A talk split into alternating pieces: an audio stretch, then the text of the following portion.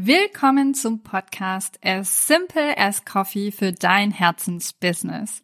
In dieser Folge teile ich mit dir, wie du entspannt und mit Selbstfürsorge mit in Anführungsstrichen schwierigen Kunden umgehst. Erfahre, wie du in jedem Schritt der Zusammenarbeit einen Rahmen für deine Bedürfnisse schaffst und damit auch schwierige Kundenbeziehungen für dich in eine positive Erfahrung wandelst. Also bleib dran.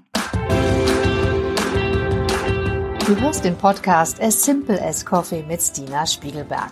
In diesem Podcast erfährst du, wie du mit Leidenschaft dein Herzensbusiness startest. 2010 startete Stina ihre Selbstständigkeit im Burnout und kündigte kurz darauf ihren 9-to-5-Job in der IT. Seitdem lebt sie jeden Tag ihre Leidenschaft als Mama mit zwei Unternehmen. Stina kennst du aus Business Insider, Cosmopolitan und Pro7. Schalte jede Woche ein, wenn Stina dir hilft, den Sweet Spot zwischen Passion und Einnahmen zu finden, um für dich das Business zu kreieren, mit dem du dein Leben liebst. Hier ist deine Gastgeberin Stina Spiegelberg. Willkommen zum Podcast. In dieser Folge sprechen wir darüber, wie du entspannt und mit Selbstfürsorge mit in Anführungsstrichen schwierigen Kunden umgehst. Erfahre, wie du in jedem Schritt der Zusammenarbeit einen Rahmen für deine Bedürfnisse schaffst und damit auch schwierige Kundenbeziehungen für dich in eine positive Erfahrung wandelst. Vielleicht hast du es schon mal erlebt, der Kunde fühlt sich für dich in der Zusammenarbeit sehr anstrengend an. Der sagt kurzfristig Termine ab oder hält sich nicht an getroffene Vereinbarungen und in dir entsteht dieses Gefühl, der Kunde schätzt meine Arbeit nicht genügend wert. Oder du denkst vielleicht, du wirst in deinem Pauschalvertrag in gewisser Art und Weise ausgenutzt. Was mir immer hilft, ist take a step back. Ich versuche mir immer erst bewusst zu werden, dass ich hier die Wahl habe. Also ich bestimme, mit wem ich arbeite und wie ich meine Selbstständigkeit gestalte und dass meine eigenen Bedürfnisse als Selbstständige eine wichtige Rolle spielen, damit ich langfristig glücklich bin und den Job habe, den ich mir vorstelle und mein Leben genauso aussieht, wie ich mir das vorstelle. Deshalb nimm deine Sichtweise, deine Bedürfnisse ernst.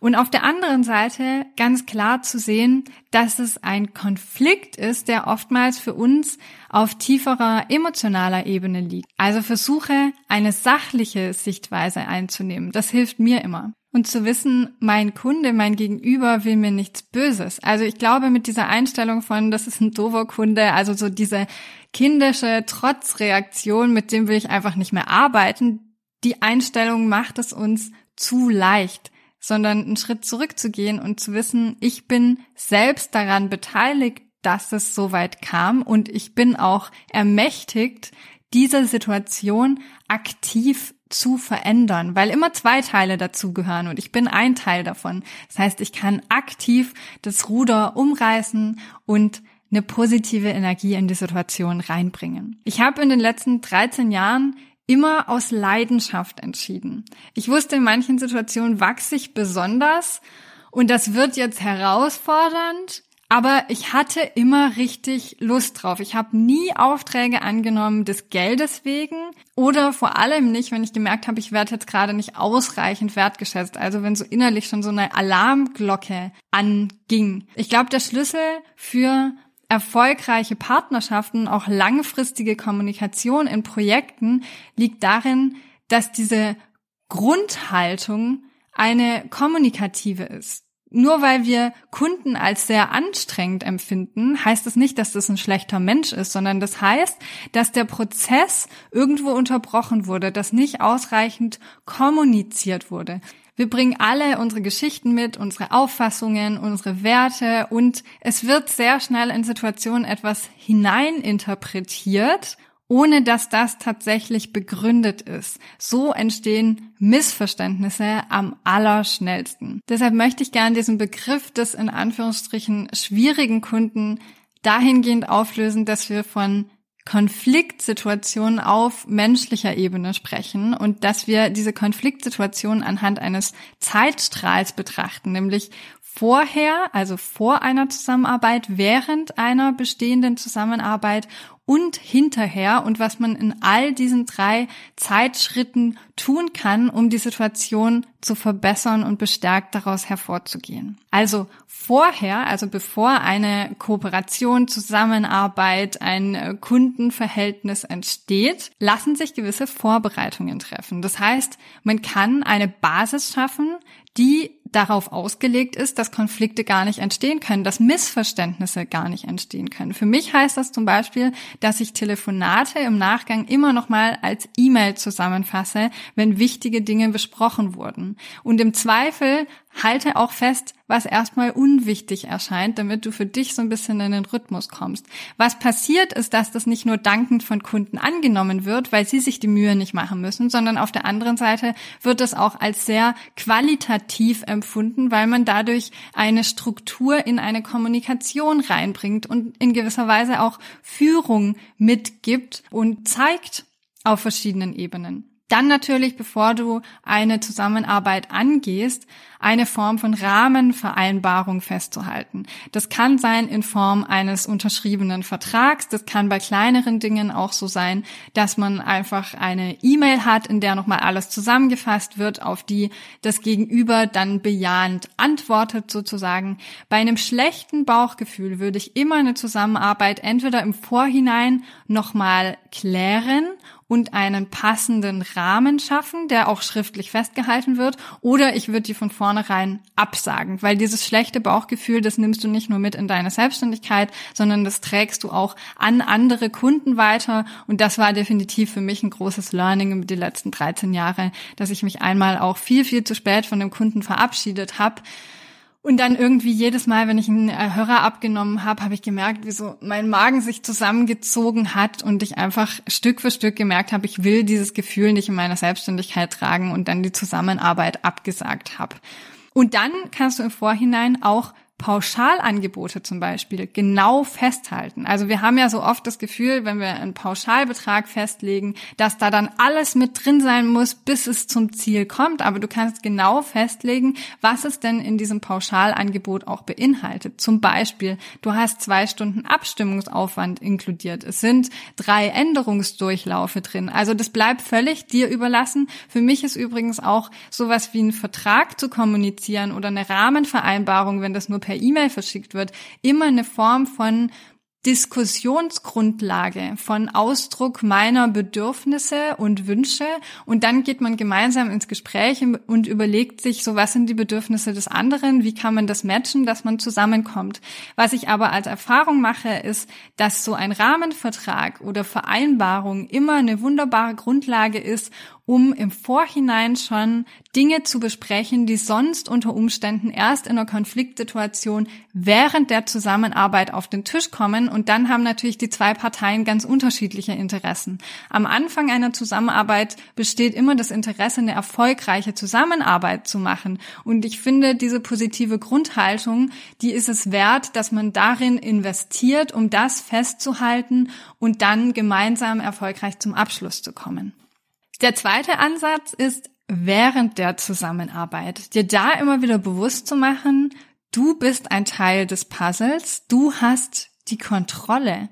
Also was erhoffst du dir davon, den Kunden über alle Grenzen hinaus, ich will es gar nicht nennen, glücklich zu machen, sondern sozusagen deine eigenen Grenzen immer wieder zu verschieben für deinen Kunden? Ich habe damals ein Projekt abgesagt, weil es eine Personalveränderung gab und es ging um viel Geld, aber ich habe einfach gemerkt, ich werde nicht wertgeschätzt. Und was hätte es gebracht, wenn ich diesem Kunden jetzt wieder und wieder und wieder Mehrwert schenke und Energie schenke, aber ich das Gefühl habe, das wird mir nicht gespiegelt und ich habe keine Freude an unserer Zusammenarbeit. Den ersten Impuls, den wir vielleicht so innerlich haben, ist, wie bekomme ich diese Zusammenarbeit jetzt am besten frühzeitig beendet? Also der erste Reflex ist einfach abbrechen. Die Erfahrung, die ich über die Jahre machen durfte und auch woran ich sehr gewachsen bin und wo ich einigen Kunden auch zu danken habe für, ist, dass Kunden Offenheit schätzen. Und es kann sein, dass sich daraus was ganz Wunderbares entwickelt, wenn man Konfliktpunkte offen anspricht. Das ist ein bisschen wie eine Freundschaft, die durch Höhen und Tiefen geht. Da entwickeln sich auch Dinge und man spricht Dinge an und dadurch wird das Verhältnis gefestigt und dadurch entsteht Vertrauen und Zuverlässigkeit. Deshalb trau dich Kritikpunkte auch an deine Kunden offen anzusprechen. Du kannst ein offenes Gespräch herbeiführen, wie du die aktuelle Unstimmigkeit siehst und dabei vor allem sachlich bleiben. Also es geht nicht um Emotionen oder was du in die Situation hinein interpretierst, sondern versuch für dich festzuhalten, was sind die Dinge, die tatsächlich, also auf sachlicher Ebene passiert sind und wie bekommst du diesen Konflikt am besten gelöst?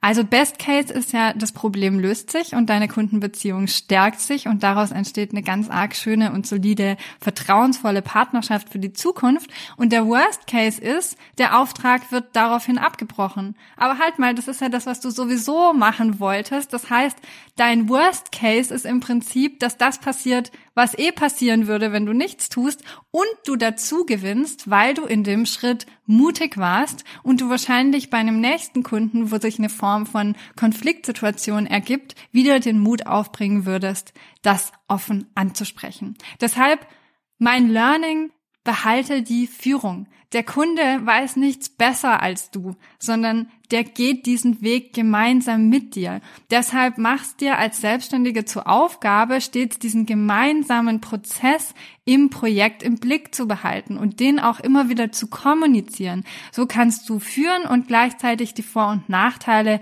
des Kunden mit berücksichtigen und immer wieder auch offen ansprechen. Ein wichtiges Merkmal meiner Kompetenz ist auch zu wissen, wo diese Kompetenz genau endet. Deshalb überleg dir, was ist die Aufgabe, für die mich mein Kunde bezahlt? Was ist das gemeinsame Ziel, was wir uns gesetzt haben? Was ist die Erwartenshaltung meines Kunden? Und setze Grenzen und setze diese Grenzen dann auch für dich gezielt um. Der dritte Schritt im Zeitstrahl ist, sich nach einer Zusammenarbeit oder nach einem Projekt zu überlegen, welche Learnings kann ich denn daraus mitnehmen? Wie kann ich das vielleicht beim nächsten Mal besser machen, wenn es nicht so gelaufen ist, wie ich es mir vorstelle? Und auch da wieder aus der emotionalen Ebene herauszutreten und das Thema sachlich zu betrachten, was ist eigentlich auf dem Papier nicht so gelaufen, wie ich mir das vorgestellt hat?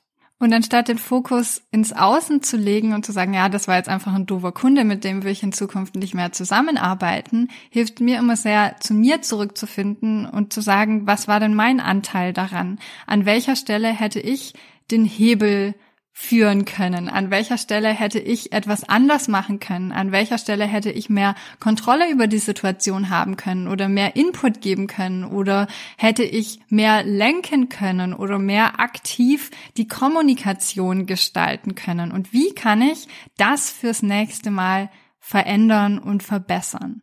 Weil ganz oft sind es Dinge, wenn wir einfach kein gutes Bauchgefühl haben oder das Gefühl haben, das läuft jetzt gerade nicht so oder das ist nicht der Kunde, mit dem wir zusammenarbeiten wollen, sind das Dinge, die wir einfach ganz rational auch festmachen können.